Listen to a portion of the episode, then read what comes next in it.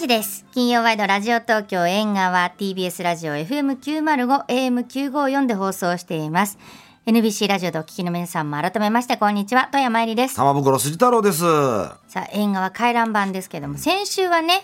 あの2組い。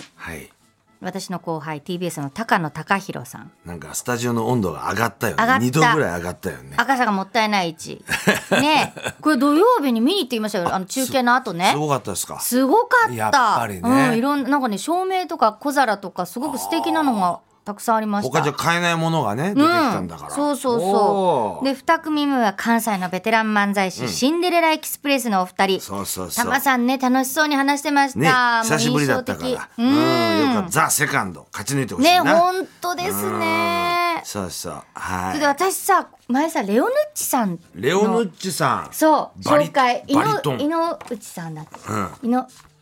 ねそうそ。そうそうそうう行っそうたの？行ったのえレえ。オヌッチさんのレオヌッチさんバ。バリトンバリトン。いやもうね素晴らしかったんですこのよコンサートですか。とにかくええ。いや私ねあのまあそ別にあなんていうのそんな素晴らしいってさ素晴らしいって聞いたことなかったからはね、いはいはい。あのね本当にあの小沢昭一さんの時にほら舞台ちょっと顔出しただけでわーって空気が変わったって言ったんだけど、オペラシティもね本当レオヌッチさんが出てくるだけで本当空気が変わってええ。すっごくお茶目な方なんだなっていうのがもう見ただけでわかんの。ほうほうほうほう。であのあアンコールも何曲もややっっててくれくんのださってええ。ね、みんなスタンディングオベーションでね素晴らしかったです本当それでこのこの時東京オペラシティ2月7日水曜日だったんですけど、あのジェームズ・ボーンさんっていうピアノの伴奏の方とだったんだけど、あの終わるごとにね手つないでね2人でねあら。お辞儀して81歳でねレレオヌッチさん。レオヌッチさんねで。80歳過ぎてそうそうそうすもうね全然そうは思わない、ねえ思えない声の出方でびっうわくりしましたあの2月10日土曜日もサントリーホールでね、今度はあのオーケストラとですけど東京フィルハーモニーとはいベルディのねプログラムありますのでどうなのかなちょっとあまりちょっとチケットのことちょっと分かんないのでごめんなさい私今思いつきで話しちゃったんですけどあのお問い合わせしてみてくださいもし興味ある方感動するんでしょういや素晴感ら動ししかまったすでよすそれは本当にああ私あのオペラっていうかそういうので寝なかったのも初めてだし正寝てたんですね直、いやいやオペラ見に行くとちょっとあちょっと眠くなっちゃったんですよねいい歌声すぎてただレオヌッチさんはねもうずっと見ててももうずっと見てたかったぐらいヌッチ。素晴らしかった本当に見られてよかったまだまだありますからね公演は。そうね、2月10日のす土曜日です、サントリーホール。で、タマさんはあ、俺はね、あの今夜7時半からはいあの。神プロ三十四ボリューム2という、えー闘魂伝承座談会の出版記念で、はい、えートークショーやります。私、玉袋筋太郎。で、この間ゲストに来た堀江ガンツ。で、まあ、あの、ピエール滝の弟子系統の椎名元樹。おはい、で、あと、松沢チョ ロ、酒井信って知らねえと思うよ、誰も。でお こーのね、はい、5、6人でやりますんで。今夜ですねえ今夜でそす。のはい。後チケット配信後だもありますんで、はいはい、ちょっと調べてください。よろしくお願いいたします。わかりま起したきた。あどうも。あどうもよろしくお願いします。どうぞお入りください。あすいません、ちょっとね、段差があ段る差があのるで。からそれちゃんと言わないとダメだよ。そうそうそうそう。直しましたよかった。今日ねもし治らなかったらくれなかった。 あらま、そうでしたよかか。っおた座りください。お座りくださ失礼します。はーい。さあじゃあまずお名前をどうぞ。はい、えー、猪木元気工場の宇田川剛でございます。こんばんは。よろしくお願いしますお邪魔させていただきますありがとうございます。そして、はいもう一方よろしくお願いします。お名前を。はい。なあの力道山未亡人って皆さんお申し上げてよ。 あのいや言ってらっしゃいますけど田中恵子でございます。よろしくいやそういうことですね今日タマさんそうですよ。ね力道山先生のですよ。ねえ。奥様がいやーちょっと衝撃的ですねこれはもうちょっと私だけじゃちょっと役不足というぐらいやいやい、いや今回ちょっと、あの、お出ましいただいてですね、先恵日も子さんの方おに。越しいただいそたから、そうなんですよ宇田川さん。ねいやでも初めまして玉袋筋太郎ですよろしくお願いこちしらまこすそ初めましてもう初め本ま当してこお呼びいただいてありがとうございまこちらす。こそありがとうございます主人を忘れたくないためにね、ええあのいやいやいや参加させていただきたいと思いました。ありがとうございます。やった本当にーじゃあちょっと富山さん、はいプロフィールお願いいたします、はい、えまず宇田川剛さんですけれども2002年新日本プロレスに入社2005年アントニオ猪木さんの運転手兼マネージャーに就任現在株式会社猪木元気工場で猪木さんの肖像や商標の管理などを行ってらっしゃいます、もう宇田川さんはね、あの縁側には来てくださってもう何度も、はい、はいおっしゃっていただいてますが、そそうでしたして、力道山夫人の恵子さんのプロフィールお願いします。はいそうですね田中恵子さんは神奈川県横浜市出身でいらっしゃいます日本航空の客室乗務員として勤務中田中さんの写真が力道山氏の手元に渡ったことがきっかけで交際が始まりました、 まあ、偶然なではないんですけどねあそうなんです か、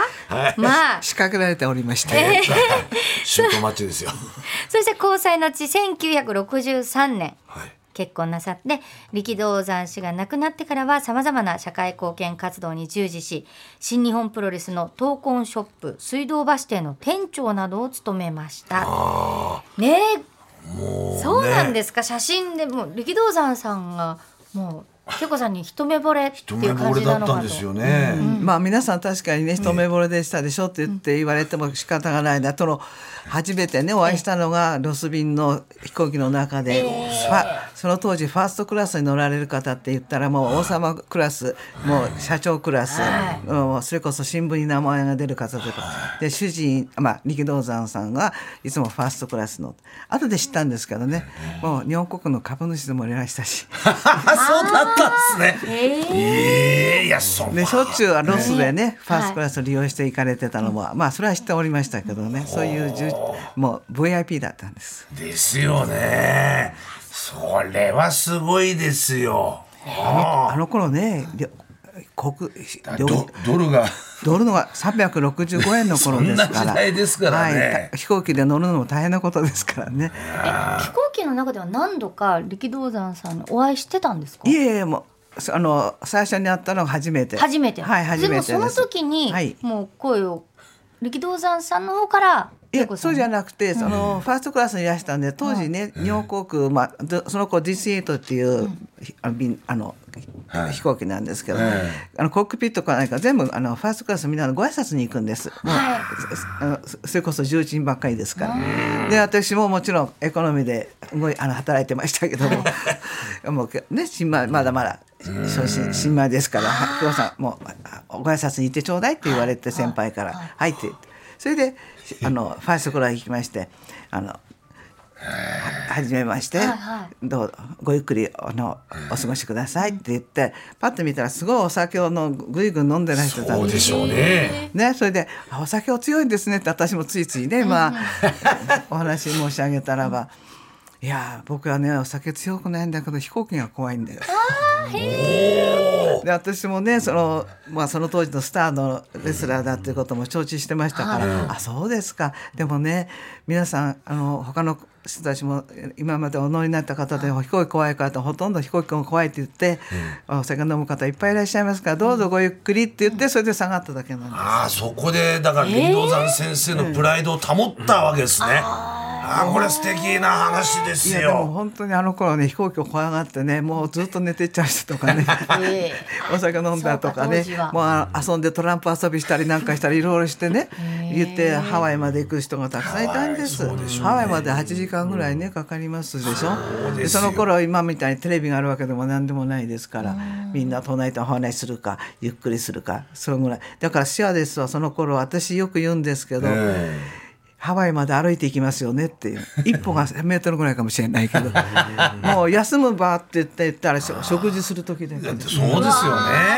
あとはずっと歩いて皆さんの様子を伺いながらまあ、 「具合の悪い人いたら大丈夫ですか?」って言ったらでお話しした人ちょっとお話ししたり大変な気そういう配りと時代ねそうそれはも本う当ですよね当たり前でしたねで。も当時やっぱりね、飛行機に乗って、うん、アメリカ行ったりだとか、アメリカからこうね、日本にやってくるってのはプロレスラーが多かったっていうことですよ。当時考えりゃ、ね、日本プロレスがあった頃はね、はい、あたのくさんで外しょ。国ねアメリカから来てねそうですよだからロス行くのもお仕事で行かれてるのは承知してましたそうです。だからロス着くと、うん、あのロサンゼルスのねウィシャブルワードのすごい高級ホテルにいるんだけども、コックピットから行くから全員招待してねご馳走してくださるんです毎回。それは後で来ました「いや今日もそうよ」って言われて「行く?」って言ってもちろん行かあなたは島らね新米だから行きましょうって言ってそれれでないですよねレストランででコックピットで用事のある人デートのある人はいいよなんて言って。えーそれでそれをこう56人集まってご馳走してもらうその時は何もお話しすることも先輩の人たちは皆さんお話ししてましたからあそうなんですかはい、私はそばで美味しいものをいただいてで宿舎はサンタモニカなんでサンタモニカね今ねドジャースの近くにありますけどサンタモニカですね。私もサンタモニカにいましたからね。あそうですかど猪う木するださってんそうですよ、あ私も猪ね木。さんサンタモニカっていいとこですよ、もういいとこなんですでもよ。なんでそんなそのほら、しまだ新米でっておっしゃってましたけど、はいはいそこからこう力道山さんがっていうことになったんですいかきなりメインイベントのね、切符あのを。 ね、それはね、後で聞きましてはあ、そうだったのかって、私がびっくりしたくらいなんですけれども、私の父が、ちょっとたまたま、あの。野球が大好きで、私も野球が好きだったんです、ええ前からね。で、野球で、あの、あの、こう、中日ドラゴンズにいた森徹さんのお母様を、あの。よく知ってましてお母さんがたまたま主人と食事かなんかした時に私が日本航空のスチュワーデスになって自慢してそのハワイってハワイですごくいっぱい写真撮ったのを見てたらしいんです。えーその写真を見て「いいねこの人奥さんあのお父さんあのうちの息子もまだ嫁もらってないから 息子にちょっと見合わせたいんだけど」って言って徹さんの見合い写真みたいなつもりで私のあのちっちゃなあのハワイで撮れた写真とねビキニなんてビあらまあ まあね、そういうね。そういうハワイでうわ、ええ撮れたい写真をろんな事件があったんですよ。私もですね、豊登さんにね、ハワイで略奪されましてね、はい。それで東京プロレスを作って、いろいろハワイにはいろんなストーリーがあるんですよね、浦川さん。後で言いますけどその話もなんですかいや、だけど、本当結婚式にはもいうや素敵だわ3000人のお客様。ね。で引き出物にはチャンピオンベルトをあしらった宝石箱もうだからなんてもう日本がうわーっと行く時代でしたもんねそうですね私も本当にびっくりしまして、もう本当に大変な人と結婚しちゃったって。あそうですよね。思いました本当そうですにねはいだからさっきのね写真3枚置いた写真があの息子はあの合わせたらば僕はもう婚約者決めてるから「ほら兄か今お嫁さん探してるから」って言ってその写真を主人に見せて「この人はどこのかのえシャアです?」じゃあって言ってすぐその会社に電話したらしいです。で会社で個人情報をちゃんとねあの頃平気で漏らしてたあんーでそうですね今だからで言い力道ます山先生が「よし抑えろ」っつったって よし抑えろっつっちゃったっていうねでロスチロス便ですって言ってるそのロス便にわざわざ仕事を決めて乗ってきたのでそれで会ったんですそれは後で分かりなましるたほど、まあでもね今のように SNS もこう発達してないし写真週刊誌もないしさそういうなんかおおらかな時代そうですねもう帰ってこないあのおおらかな時代ですよ、もう赤坂のこの会話もキラキラキラキラした街そでうですいろいろこうねこう力道山先生のあのピカピカした物語っていうのは永遠なんですよね。ええで宇田川さん今日は何のお知らせなんですかはい、えー今回はですね、えー、と燃える闘魂アントニオ猪木店 in 横浜のお知らせでやってまいりました、えこちらサブタイトルはあの、お帰りなさい猪木さん」ということで、まあ横浜に今回あの、はいはいうん展覧あの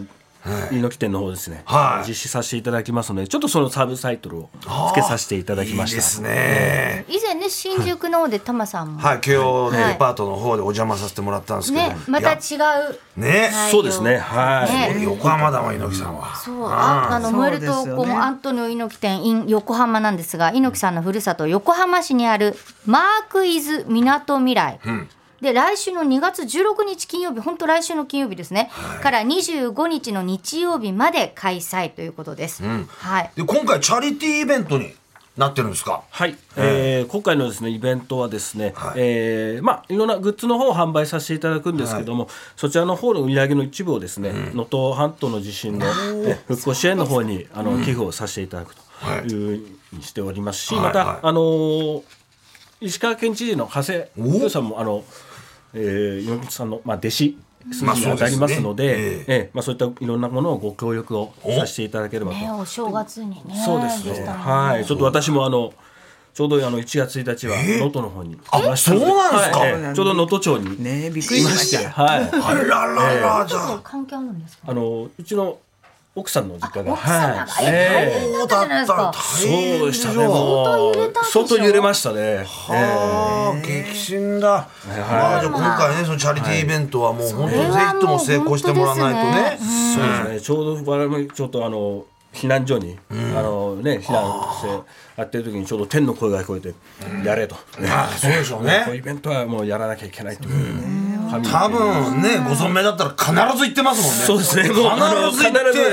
必ず行ってますよ、もう炊き出しや何か全全部やってくれるはずだよええもうあの旗振って、うよねええいたと思いますので、は。はいいさあ今回展示の目玉なんですけども、何でしょはい、えー今回ですね、えー、猪木のガウンなんですけどもこれちょうど、えー猪木そしてあの新日本プロレスがイケイケの頃のあの金曜8時で20%をこう連発してる頃の、あの真っ赤なガウン。うおおいいええ背中にあの太陽をですねあしらったあのガウンスターはいあのガウンを大興奮だ展示をさせていただきますと嬉しいな、まあ、おそらく猪木のガウンといったらこれだっていう、まあそうでしょうねはい方が、まああの多い、えーあのこれのガウンを、ね、期待された方も多いかと思いますけども、これ私も見るの初めてぐらい、ああこのガウンねこの、ね、猪木のふるさと港横浜に帰ってまいりましたので、はい、でもやっぱりこう猪木さんずっとガウン着てましたけども、やっぱその影響っていうのは力道山先生はやっぱ必ずガウンで入ってくるっていうところもあったと思いますね。はい、もはう、ガンガンもう、ま、面でしたから、いおしゃれでね、おしゃれ、ですおしゃれなね、そう、ピカピカ、もう、力道山先生もおしゃれです。もちろん、アントニオ猪木さんも両方、おしゃれでしたよね。そうおやっしぱゃりそうれ。いうのをちゃんと猪木さんはもう主人のことをずっとちゃんと見てるみたいでしたね、本当に私後でなんでしてんのかなと思うようなこともちゃんとやっぱり、まあ、あの近くにいたからせいでしょうねやっぱりねもちろんブラジルからね、俺についてこいよって、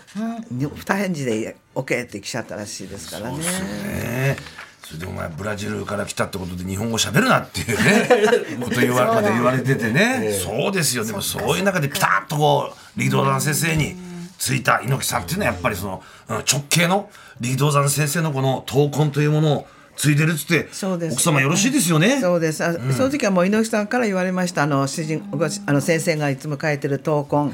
それからこ努力根性ってか、あのサインに書くんですね。その闘魂いただきました。よろしいでしょうかとかどうぞどうぞっていう感じだったんでそす。うだっそたれんでですか闘魂というので上に燃えよ燃えれ闘魂燃えをつけたんですよ。ね、ちょじゃあちょっと失礼かなと思ってじゃね。で主人が空手チョップのチョップをつけたのがそれもあ同じですよ。あ空手です空手の人には申し訳ないからチョップとつなそぐうなんですか空手勉強したわけでもないのに空手のショップそういう気持ちでね大山先生もね、お 怒り出すからまあそんなことはいいんですそんなことはいいんですそういうことだっでたもんだそれがいいそれで空手チョップってつけようって言ってそれも沖さんとお話しして沖式なさんがねそのオキシキナさんですよ、このまた、ええレフェリーですよ、シャツ破かれちゃって大変ですよ。ええへえいや闘魂ってだってさい今日ほら闘魂ってね額に入った。そうなんですよこれ二つあるんですけど、これどういうことですか、宇田川さん。これはですね、はいあのまあ、弊社の方にちょっと展示させていただいたの、まあ、今回もあのまた展示をさせていただきますけども猪木店の方で、えー、と力道山先生の書いた闘魂、と、まあ、猪木店の書いた闘魂うわ、これはこれをちょっと二つこう並べてですね展示させていただこうと。ええ投稿は伝承していくんですね。ねえ玉さんそうなんですか闘魂は勝手に使っちゃダメですよそういうことです。中島分かってんのかっていうことで、今ね、そういうことなんですよ。それ言われちゃった。先に言われちゃった。先に。いやでも素晴らしいですね使ってた方に敬意を表してそそうだのよ何かをつけるっていうね闘魂そのままでじゃなくいてっやていう申し訳ないっていうような感じもあったんじゃないですかねいやー、いや、あと、今回秘蔵写真も増えてるんですか、展示の。そうなんですよ。あのーええまあ弟の猪木圭介さんの方からですね、あはいあ,、ええのお預かりしまして、えー、非常に貴重なあのプライベートショットですね。これ、はい。こんな写真最高じゃないですか。でも海のはい海あの海岸で猪木さんこうね、あの砂に埋められて砂に埋められてるというね。うわこれはもうなんだろう家族以外でこの写真は撮らないでしょうねはい。うわこれいい写真ですねあとあの猪木さんのお母様の、あのまあちょっとそのお手紙というか、そういったものも、はい、うわよく見るとやっぱりこのすっごいこの手紙、うわ漢字の字がちゃんとあこの字だったんだっていう、まあこの正解はまたねあの会場見てでいただきね見ていただけ会れば場と思いでますそれはもう確かめてください、い、やもうね本当にこれは嬉しいうんでもどうなんですかねやっぱこの力道山先生のその闘魂をね受け継いでるとはもちろん猪木さんそうですけれどもこうライフスタイルというか生き方っていうのはもうすごいあの力道山先生ダイナミックだったじゃないですか不動産事業やったりとかそうですね、ええ本当に私と結婚しました時もう私プロレスですとあまりよく分からなくて、スターであることは承知してましたけどねあんな野蛮なスポーツなんて言っちゃったくらいなんで そして一緒になってからあその闘魂というかね戦う魂のその意味っていうのをすごく勉強させてもらってその時に「俺あと3年になったら辞めるよ」って言って「なんで?」って言ったらじ今事業をいっぱい広げてることあるからあと3年プロレスをやってその資金で今事業をやってるから今大変な時だけども、まあ、3年は頑張らせてくれって言われたんですよ。そしたらそのやってる仕事事業っていうのはまずゴルフ場ねそれからあの油そにマリンランドで船の、マリーナああのお大島まで2時間で行ける、まあ、船をこしらえるっていうそういう話もしてそれからもちろんそのゴルフ場の周りに40万坪もゴルフ場を買収したんです相模湖にもう40万坪いらないんです普通は20万坪もある なんでそんな広くとしあのへ買収したんですかって言ったらその周りにサーキット場をこしらえてえでサーキット場音がうるさいでしょそうすると真ん中でやってるゴルフ場の人にゴルフやってる人に聞こえたらいけないっていうのでわざわざ広く取ったそれでやったこれはもうこれからね日本の国民は猫も杓子もゴルフやるようになおるその先見の目ですよね、で当時言ってましたそれで私も一緒にゴルフやれって言って私もその当時ゴルフは、はいやるもうですからもう60年頑張ってるゴルフやってますけども、はいその力道山先生のゴルフクラブのアイアンで頭叩かれてたのが大木金太郎さんですから ねコツコツいやしかしそのレストラン猪木さんもやったりねいろいろあと正解に出るっていうね、気持ちもそうですね、ええそれは私もあの結婚しましてからあの、ちょうど中川先生当時プロレス協会があってプロレス協会はもう政府の要人の副総理が協会長やってらしたんです、で奈良市のあの運輸大臣大野万木大野万木先生もやって、その時にあの一緒にいつもあご挨拶したり行くと「力さん今度の参議院でぜひ出てくださいよ」って言われたんです、それは主人ははっきり言ってました「いや今こういう仕事やこうですこれが終わるまではそっちは無理なんですよもうちょっとお待ちくださいって言って断りはしたかったけどもちょっと無理ですっていうお話をしててああよかったなって私はその時ちょっと思ったん ですけちゃんともうそういうこと言われたっていうのをちゃんと恵子さんにあ相談するどそ方ばでなんで聞いすてねまもうどこ行くにも連れて行ったんで一す緒であそうなんですかうで私だってねあの料理何もできないから料理学校行こうかしらって言ったら料理なんか覚えなくたっていいって、料理人がちゃんといるからいいってあでもスケールが違うんだよでもずっと一だ緒から味だけ覚えてくれるそうだから高級料理店かそういうところも全部俺のいつ俺のそばにいてくれりゃいいってまあただそれだけでしただからそこまで言われるとね何でもはいってなっちゃう、えでも大好きだったんですね恵子さんのことそうですねそうだからさっきも言われたように一目惚れされしたってね周りが言ってましたけども、まあ私もそれに応えなくちゃいけないなと思ってんだ私何にも知らない本当に能天気な娘だったもんですからね主人がはっきり言われました。お私どう思ってたんですかって言ったら「いや君はね真っ白なね何も描いてないキャンバスと一緒だったのね」えーって言ったら「僕の思うように描け描ける」これなんかちょっとつながるものがあるんですよね猪木さんもね若手に、うんプロレスっていうリングのキャンキャンバスに絵を描いてみろっていうあそう言ってたのあじゃあそういうのを聞いてるかもしれないわね、はみ出すような絵を描いてますそうよそのキャンバスにねじ君のえ僕の描きたいように描ける相手だっていうのは分かったからね僕の好きなように生きる子だって分かったってそう言われて「そうですか」って私も「えそんなに言いなりになっちゃうのかな」思いますよねでもねでもまあすっごい優しかったですからねうちではねまあ確かに外行ったら俺は天下の力道山だから、あのちょっとだいろいろんなことあっても黙って見ててくれよっては言われました、でうち帰ったら本当に私が年1617離れてた時代ですから16離れたのかなその時ですけれどももう私の方が年上っていうかお母さんみたいでだだっこみたいな人でしたから。そうだったんですかなんかまずまあ意識して甘えてたのかもしれませんけどね。なんか、あのー力道山さんにたなんか心配だったりなんかこうそういうことはしないでくださいとかそういうことは言ったことないんですかないですないです。へーで私もね主人から自分のか付き合った彼女の話なんか平気するんですよ私に。えそういうのももうでももう私全然あのだってもう愛が恵子さん に、そうなんですね、よへの愛が違ったからもう安心感とねやっぱり余裕さとっていうのがあったんじゃないですいやか私もね、そあそうそうですかそういう素晴らしい人とお違いしてなんでかすごい喧嘩は喧嘩はしたことないんですかないですないですへーだって、まあ、短いですがもうちょっとね20でも30でも一緒だったら喧嘩はしたかもしれませんけ ど、でもそんな喧嘩する要素は全く向こうない優しかったですね。えーそう本か当これやっぱ闘魂伝承は常、語り継いでいかなきゃいけないもちろん力道山先生ありきのアントニオ猪木さんでもあるわけですから、我々もずっとこの大河ドラマ大河ストーリーをね宇田川さんずっとやっぱ続けていくっていうか、はいそれとね私もちょっと言いたいことあるんですけど猪木さんがねよくもう先生に殴られ蹴られね、はいもう、いろんな仕打ちあったけど、もしもう殺してやりたいと思うぐらい思ったって言ってね、時代があったって言うけども後になって猪木さん本当にそのこれそれがあったからこそ僕が今日あったって、あの最後にねその、えー12月15日のそうですねそうそうあ8日の日に、あのお相撲のね世界がハワイであのすすごい成功を収めたんですよそれはあの主人のおかげさまで成功を収めて、そのお礼にあの親方たちが来てたその日に、あのちょうど「あご呼べ」って言ってね顎顎ですからね顎って 猪木猪木とかアントニオって言わないんです「あご」しか呼ばないんですよ顎ですよあすぐ顎呼べって言って、でしょうがないもうあ猪木さん呼んでますよって言ったら「はい」って言って上がってきて、それで親方に「こいつねいい顔してんだろう」って「よろしくお願いします」その前にそのあ体がね背は高いけど体がし、あの細いから相撲部屋に 2, け2年間預ける約束したの。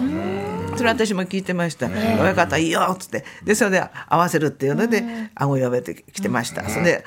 親方の前でご挨拶したら猪木さん親方から「いい顔してんねおい」って言ったら「そうだろうこいつは」って言ってねそしたらその時に猪木さん本当にね「あ先生は自分のこと思ってくれたんだな」って思ってたってそれでまあ相撲部屋に行くのはもうね体を太らせてそれからすぐ戻してでその頃はまあ馬場さんがねアメリカ行ってた時代ですからね要は先輩に馬場さんがいるからその後猪木さんに継がせようと思ったんじゃないですかね。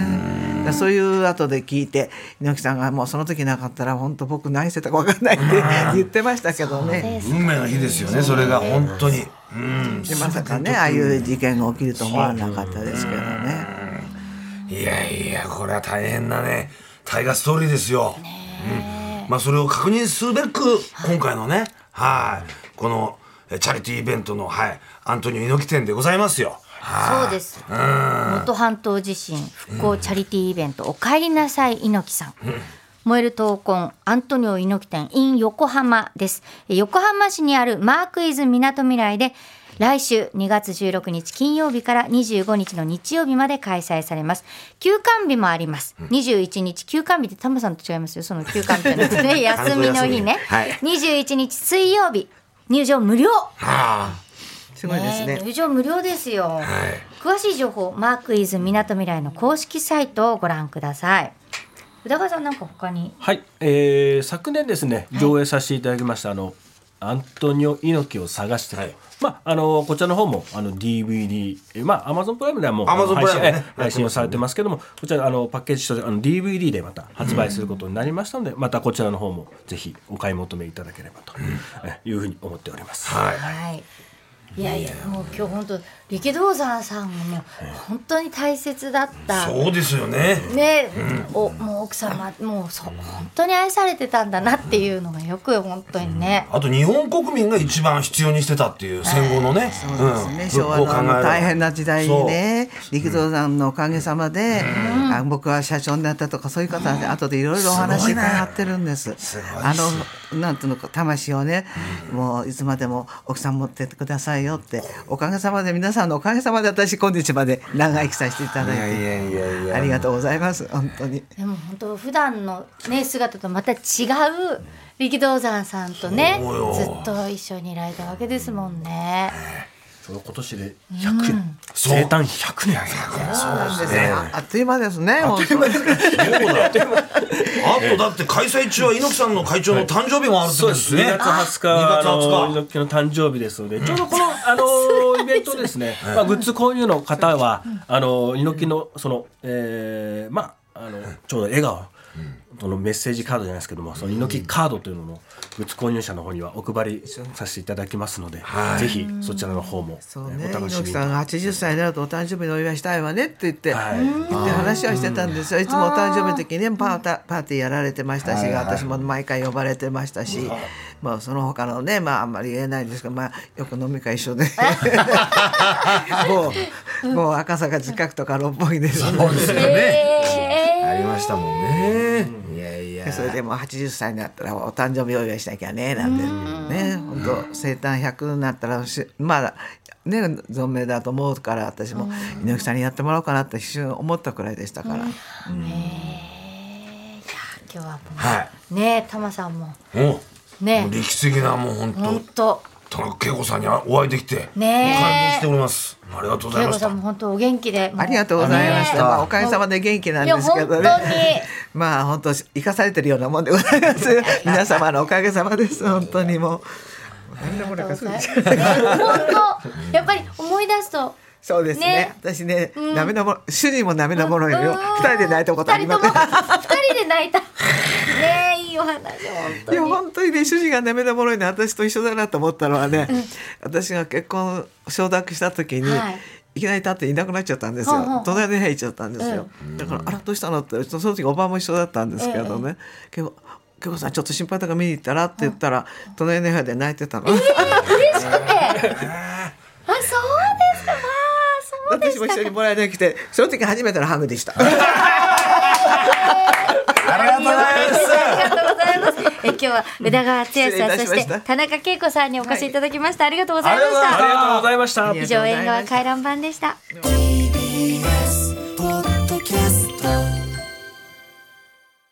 ー TBS ワシントン支局の樫本照之と和久井文明ですポッドキャスト番組「週刊アメリカ大統領選2024」では大統領選の最新の情勢やニュースを深掘り現場取材のエピソードや舞台裏も紹介しています毎週土曜日午前9時頃から配信です